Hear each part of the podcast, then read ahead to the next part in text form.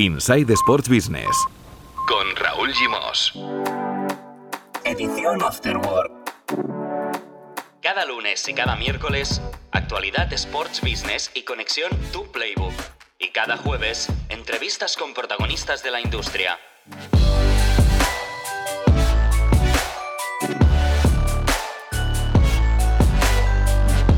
Hola, muy buenas, bienvenidos y bienvenidas a la edición Afterwork de Insight Sports Business, un podcast de Sports and Life.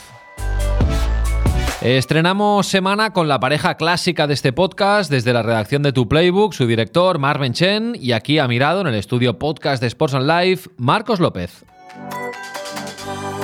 En el menú de hoy, la porta cambia de vicepresidente económico antes de empezar, la crisis del fútbol chino, Disney y la NHL y momento umbral con el libro de Marmen Chen, Fútbol y Nagosi. Atención, tenemos un ejemplar para regalar. Hola, Marmen Chen, muy buenas.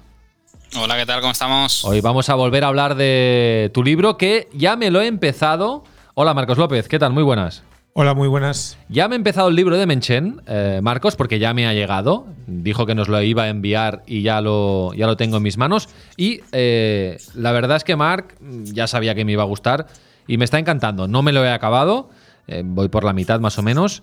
Y me está gustando mucho, Marc, porque tienes la habilidad, y yo creo que es la clave del éxito de Marc Menchen, de explicar eh, a la gran masa, al pueblo, para entendernos, a gente que no es experta en el mundo económico o el mundo empresarial, cómo funciona la industria del deporte. Tienes esa habilidad de explicarlo fácil y sencillo y, a, mí, a mí me gusta por lo menos. Por lo tanto, te felicito, Marc. ¿eh? Te lo agradezco y, me alegro y a ver, si hay mucha gente pujando por el libro y se lo enviamos y, que siga la buena crítica. Bueno, de momento está en catalán, recordemos, eh, Fútbol y Nagosi, al camino de la Gespa al Monopoly, pero el objetivo, Marc, es publicarlo también en castellano, ¿eh? muy pronto. Sí, a ver, ese es el objetivo. De momento, ver cómo, cómo respira esta, esta edición en catalán y ya empezar a trabajar en, en la traducción al, al castellano que, bueno, oye, con ganas de que cuanta más gente llegue mejor. Mira, Marcos, eh, como puedes comprobar, eh, es un libro para subrayar, ¿eh? Para, ¿ves? lo veo aquí lo he subrayado, tengo aquí marcas en algunas páginas. Por ejemplo. Yo soy más de, marcar tipo triángulo como acabas de hacer tú que no de subrayar. Sí, es que así mm, eh, para. también se pueden poner posits. También, también, sí. Pero así mm, me gusta, me gusta que los libros se tengan vida. Sí, exacto, que se vean que que los has leído y has destacado algunas cosas. Por ejemplo, ¿qué he subrayado aquí? Dice, para, para, para que nos demos cuenta ¿eh? de cómo ha evolucionado, que al final el libro te explica la evolución, yo diría que exponencial, del, fútbol, que ha pasado a ser un deporte, un entretenimiento, a una industria, ¿eh? a, ser una pieza importante de, de, la gran macroindustria del entretenimiento. Y por ejemplo, año 86-87, es decir, antes de que, de que llegara Cruyff al Barça, ¿vale? El Barça cerró la temporada con una facturación de 3.354 millones de pesetas, 20,16 millones de euros. ¿Eh, Marc? Hace... ¿Cuánto hace de esto? Eh, 33 años, 34 años. 34 años. El Barça facturaba 20 millones de euros, Marc. Sí, no, es que al final es. Que son 40 veces menos de lo que factura ahora. y sobre todo que vemos que no solo ha crecido la televisión, que uno puede pensar, no es que esto es la tele, no, no. Ves que todas las líneas de negocio asociadas a, un club de fútbol han, crecido exponencialmente. Y bueno, lo que hemos comentado muchas veces de que los clubes son medios de comunicación, al final va muy ligado a eso, a que ya no son clubes sino marcas. Es que fíjate, de esos 20 millones de euros, un 57% correspondían a las cuotas de socios y abonados. Ese es el gran cambio de los clubes. Y un 16% a la venta de entradas. Es decir, eh, 70% prácticamente eh, de generar. Eh, más del 70% ticketing, sí, el match day y ticketing, ¿no? Que es lo que sería la partida de ahora, ¿no? ¿Y esto ahora cuándo puede ser? 22, eh, 23%. Las cuotas de socios que sí, ahora no llega a una, una cuarta parte de, del negocio del club, aunque hay mucho negocio que no es entrada, que también está vinculado al día de partido, ¿no? O sea, parte del negocio de patrocinio está muy vinculado a que a la activación en el estadio, el tema de los hospitality, que antes no, no se estilaba, pero lo que es ese 70%, hoy estaríamos hablando de un 25% como mucho. Claro. Bueno, pues cosas como estas son las que he subrayado, por ejemplo, también algo parecido. Em, algo parecido subrayado por aquí, a ver si lo encuentro. Sí, aquí, mira. Dice, lo que ganaban los clubs la temporada 87-88 ¿eh? en España. Las televisiones autonómicas acordaron pagar 2.800 millones de pesetas por la emisión de 36 partidos de liga, temporada 87-88. 2.800 millones de pesetas que son... No son ni 15 millones de euros. son, pues mira, imagínate. ¿No? Bueno, 15 millones serían 2.500. Claro, es que ya con las Sí, pesetas, no, con las pesetas no. me pierdo. 16, 17 millones de euros. 17 millones de euros. Eh, por 36 partidos de liga, hace 33 años. Imagínate cómo ha cambiado también esto. Bueno, pues vamos a, vamos a, os lo recomendamos y lo vamos a sortear hoy entre los oyentes del podcast y lo vamos a hacer de la siguiente manera. Concurso vía Twitter. Quien quiera el libro, lo, lo haremos, lo publicaremos también en Twitter, ¿eh? pero debe hacer una- un tweet, una publicación, en el que debe citar a el hashtag eh, InsightSB, que es el hashtag oficial del podcast, y también debe mencionar a tu playbook, a la cuenta de tu playbook, y que nos ponga algo, pues quiero el libro, o soy fan de Marmen Chen, lo que quiera. Pero para entrar en el sorteo que haremos de aquí a siete días, daremos a, a- a conocer el. Lo haremos en directo en el capítulo del próximo lunes. El lunes, ¿hoy qué es? 15, pues el lunes 22 de marzo. Daremos a conocer el ganador en el podcast entre los que haremos un sorteo, entre los que hayan hecho un tweet em, con el hashtag InsightSB y mencionando tu playbook. Queda claro, ¿no? De acuerdo. Pues esa es la mecánica del, del concurso. Bueno, a ver, hemos tenido un fin de semana agitado, Marc, eh, Marcos, en clave Barça, porque eh, antes de tomar posesión de su cargo, Joan Laporta ha visto como eh, un eh, peso pesado de su candidatura, como Jaume Giró, que participó, por ejemplo, en el debate económico que organizamos con eh, tu Playbook y que era la cara visible del plan de choque económico que tenía que aplicar Joan Laporta en el Barça, pues Jaume Giró ya se ha desmarcado de la candidatura y ha abandonado la candidatura de Joan Laporta y no será vicepresidente, no será directivo del Fútbol Club Barcelona. Ya tiene sustituto. Bueno, explicarme qué ha pasado, Marc, eh, Marcos, desde vuestro punto de vista y, y vamos a intentar entenderlo porque realmente eh, suena extraño ¿eh? y es raro que esto haya pasado. mm, Bueno, es raro y hasta te diría que casi es mejor que haya pasado antes de empezar que no cuando la porta ya haya tomado posesión. A ver, Marc, ¿cuál es tu visión de, de lo que ha pasado? Bueno, yo creo que, era la típica cosa que, se sabía que había ese issue, que había que gestionar en algún momento, que yo creo que pactaron y dijeron que esto ya lo abordarían más adelante y al momento en que se han tenido que poner a ello eh, ha estallado un poco, un poco todo. Eh, yo, de lo que hemos ido hablando con gente, al final el problema viene sobre todo, y lo hemos hablado alguna vez, de la gobernanza. Eh, Laporta y con los nombramientos que estaba haciendo, lo hemos visto, quería un comité de dirección fuerte, autónomo, que tomara decisiones y gestionara el club. Y Giró, por lo que nos dicen, pues era también, bueno, él quería un poco más de influencia en la gestión de en la gestión del proyecto, eh, también que sus atribuciones fueran más allá de, de la parte económica en el sentido de gestionar la deuda y el gasto, sino también tener influencia en la parte comercial, ¿no? Barça Corporate, Barça Studios, etcétera, etcétera, etcétera, cuando eso parece ser que son unas funciones que la Junta o la Porta había reservado para Julie Guiu en la Junta Directiva y Alex Barbañ en la parte ejecutiva, porque Alex Barbañ, recordemos que era miembro de la candidatura, pero que finalmente no será miembro de la Junta, sino que será director, director de ingresos del, del club, por lo tanto con, con funciones ejecutivas. Entonces yo creo que aquí ha habido un poco una, una lucha de, bueno, de responsabilidades, de, de ver quién asumía qué y que eso sumado a, al importante coste que tiene para alguien ser miembro de la junta directiva de, en cuanto a, a, los avales y demás, pues oye, pues seguramente no le haya no le haya encajado y haya preferido que oye que antes de, empezar la aventura pues bajarse y, no seguir, aunque la versión oficial pues nos diga que es por, temas profesionales y, viajes a Londres, pero todo el mundo coincide cuando hablamos con ellos y así nos está pasando a todos los medios de comunicación que eh, la razón es básicamente de responsabilidades y funciones que quería cada uno dentro de, del club. Claro, parece mentira, Marcos, que esto no lo hubieran hablado antes, ¿no? Pero esto pasa en la conformación de candidaturas y en las carreras electorales, que sí, bueno, quedas de alguna manera y tal, pero luego ya si ganamos ya veremos cómo y al final pasa lo que pasa, ¿no? Sí.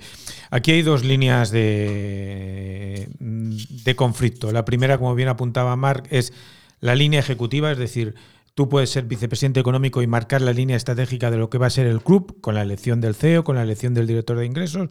Y luego está también la línea directiva. Por un lado, eh, la máxima responsabilidad económica correspondía a Jaume Giró, eh, era, te diría que para mí mucho más importante que el vicepresidente deportivo, porque el vicepresidente deportivo, que es Rafa Yuste, tiene un, a nivel de gestión, va a estar más con Mateo Alemán y con Jordi Cruyff cuando se hagan oficiales estos, estos acuerdos de, de Joan Laporta, pero el vicepresidente económico y en la situación en la que está el Barcelona me parecía que es y que sigue siendo la pieza esencial porque es el que tenía, o al menos hasta ahora tenía, lo digo en pasado porque ya no está, la hoja de ruta, el mapa de la reconstrucción económica del club estaba en manos de Jaume Giró. Yo tuve la posibilidad, como también la tuvo Mar y tú también, de hablar con él y era el que había diseñado las líneas maestras de los bonos, eh, de eh, refinanciar la deuda, de acortar la masa salarial de la plantilla y todo eso justo a dos días, tres días de que tome posesión eh, de su mandato hasta el verano del 2026, la puerta queda roto. Creo que ahí eh, va a tener que gestionarlo muy bien porque ejecutivamente parece que ya se iba en una dirección y directivamente, a nivel directivo para ser más concreto, va en otra. Pero estamos hablando, no sé si me permitís la expresión, y compararlo a nivel deportivo, es el Barça va a fichar a, a, a Beckham en el 2003 y acaba trayendo a Ronaldinho.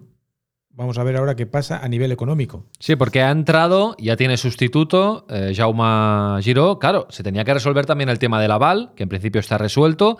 Eh, Joan Laporta va a tomar posesión esta semana, que es cuando acaba el plazo para poder hacerlo. Y el sustituto es Eduard Rumeu, que es vicepresidente de Audax Renovables, una empresa de, pues, de energías eh, renovables. Y eh, bueno, pues se incorpora también a la directiva de Joan Laporta como responsable del área económica y según la vanguardia va a incorporar a más directivos. Imagino que de esta manera también, eh, como el aval es solidario y se reparte entre eh, todos los miembros de la junta directiva, pues tocarán a menos eh, pasta, Mm. porque un aval vale pasta, mantener un aval vale, vale dinero. 124,6 millones de euros. No está de más recordarlo. 124,6 millones de euros. No existen, eh, Mar, precedentes de ningún club en el mundo donde sus directivos tengan que avalar esta cantidad.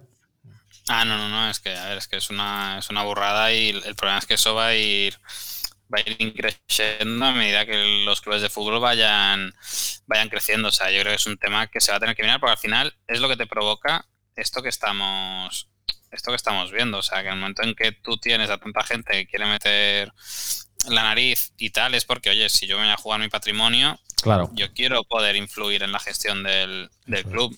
Eh, si no me dejas, pues oye, me- no me compensa el pagar, es que pensamos que es gente que va a estar pagando a lo mejor 10.000 euros al mes eh, por el aval. Claro, por mantener el, aval. Y luego, claro, esto da un, un- toque de, de- oscuridad a, la gestión, porque luego, eh, claro, son gente que, como decía Marc, eh, se está dejando su patrimonio, querrán tener poder de decisión y luego te deja ese- esa, ese- esa sombra de duda siempre de las contrapartidas, ¿no? De por qué alguien quiere entrar en un club como el Barça. ¿Quién Y esto- avala realmente? Exacto. ¿Qué cantidad avala realmente? No lo tenemos bien resuelto. No, esto. no. ¿Qué bancos?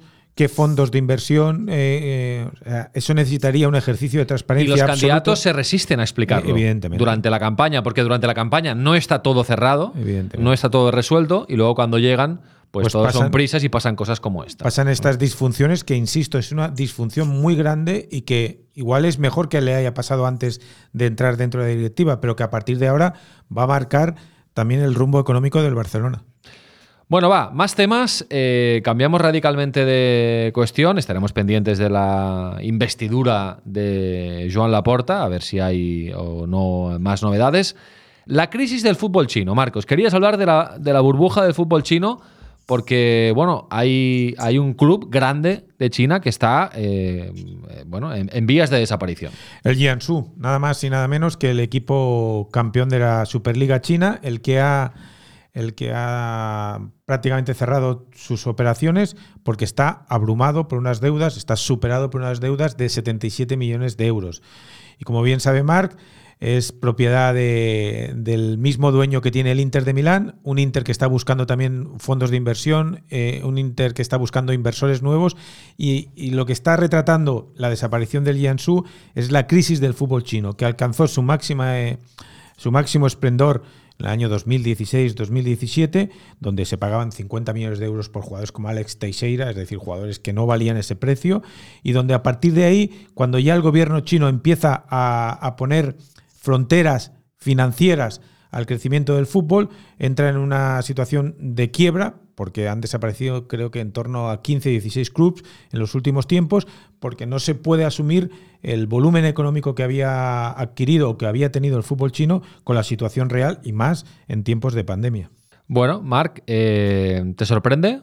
No, porque al final es que es una economía regulada, por lo tanto, si el gobierno te dice que invierte, inviertes, si el gobierno te, dice que desinviertes, desinviertes. Entonces, aquí también estaba el tema de que no le dejaban poner su nombre al, al club, o sea, hay una norma que prohíbe que, los clubes puedan dar, o sea, que las marcas puedan dar nombre al club, por lo tanto a Suning ya le, le interesa cero, pero recordemos que Suning, eh, lo hemos comentado alguna vez, es el mismo que está intentando sacarse encima el Inter, es el mismo que le dejó un agujero de la leche a, la Premier League con el tema de los derechos de televisión y claramente vamos hacia un repliegue de lo que fue el boom de inversores chinos en general en el fútbol. Vamos a ver cómo, cómo desaparece, excepto aquellos como Rastar en español que entraron pero de forma de forma comedida y con un plan bastante, bastante sólido en cuanto a hacer las cosas. Y aquí lo que se abre de nuevo es una oportunidad para el resto del fútbol, el europeo, de oye, de posicionarse en el mercado chino, pues vendiendo know-how, academias y demás, porque lo que era el mana de dinero eh, se acabó. O sea, el Barça tuvo suerte en su día con Paulinho, pero que ya ese, ese salvavidas ya dejó de existir.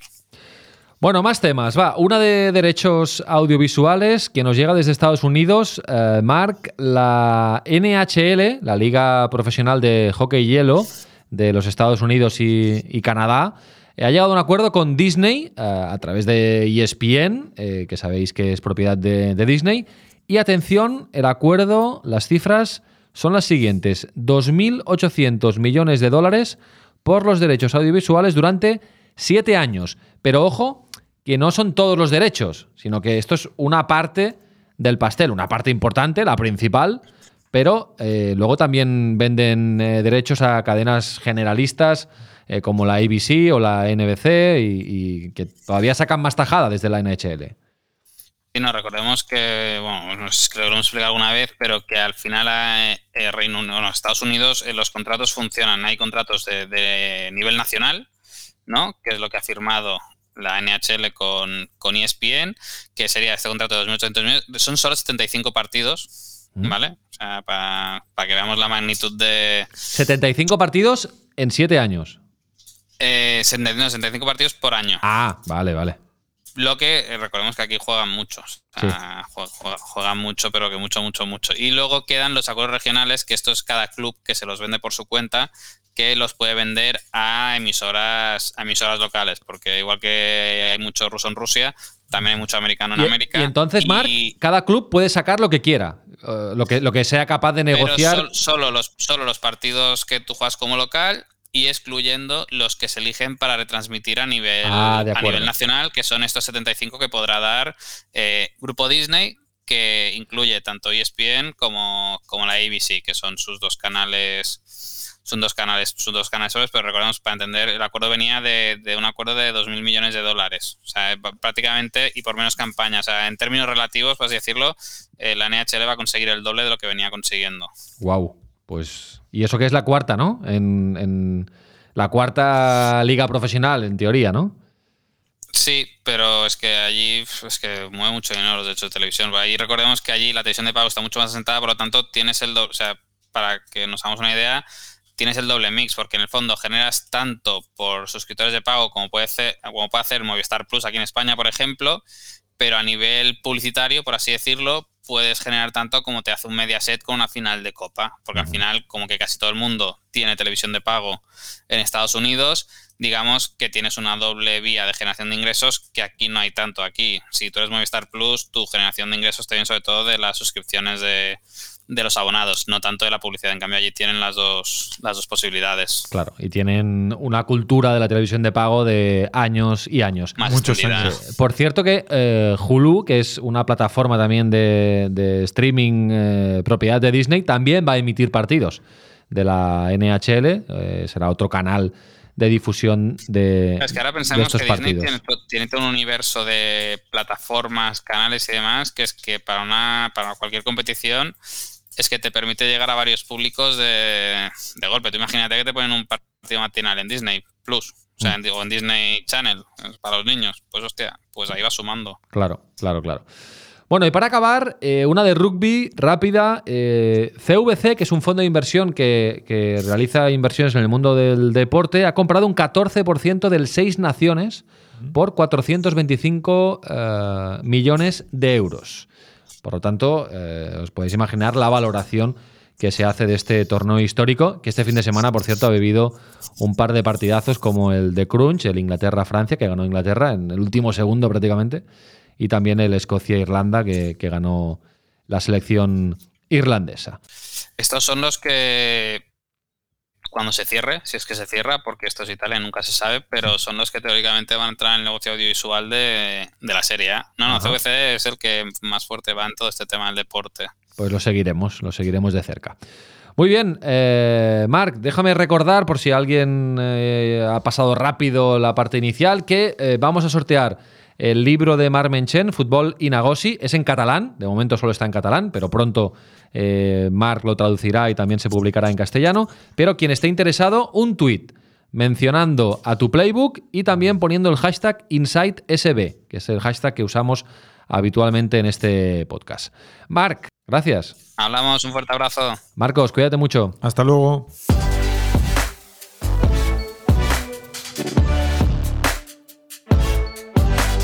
Inside Sports Business. Edición Afterword. Un podcast de Sports and Life.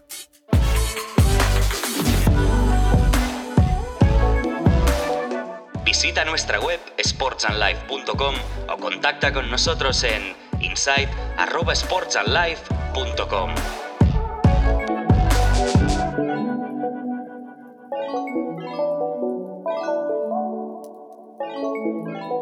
Nice to be in orbit.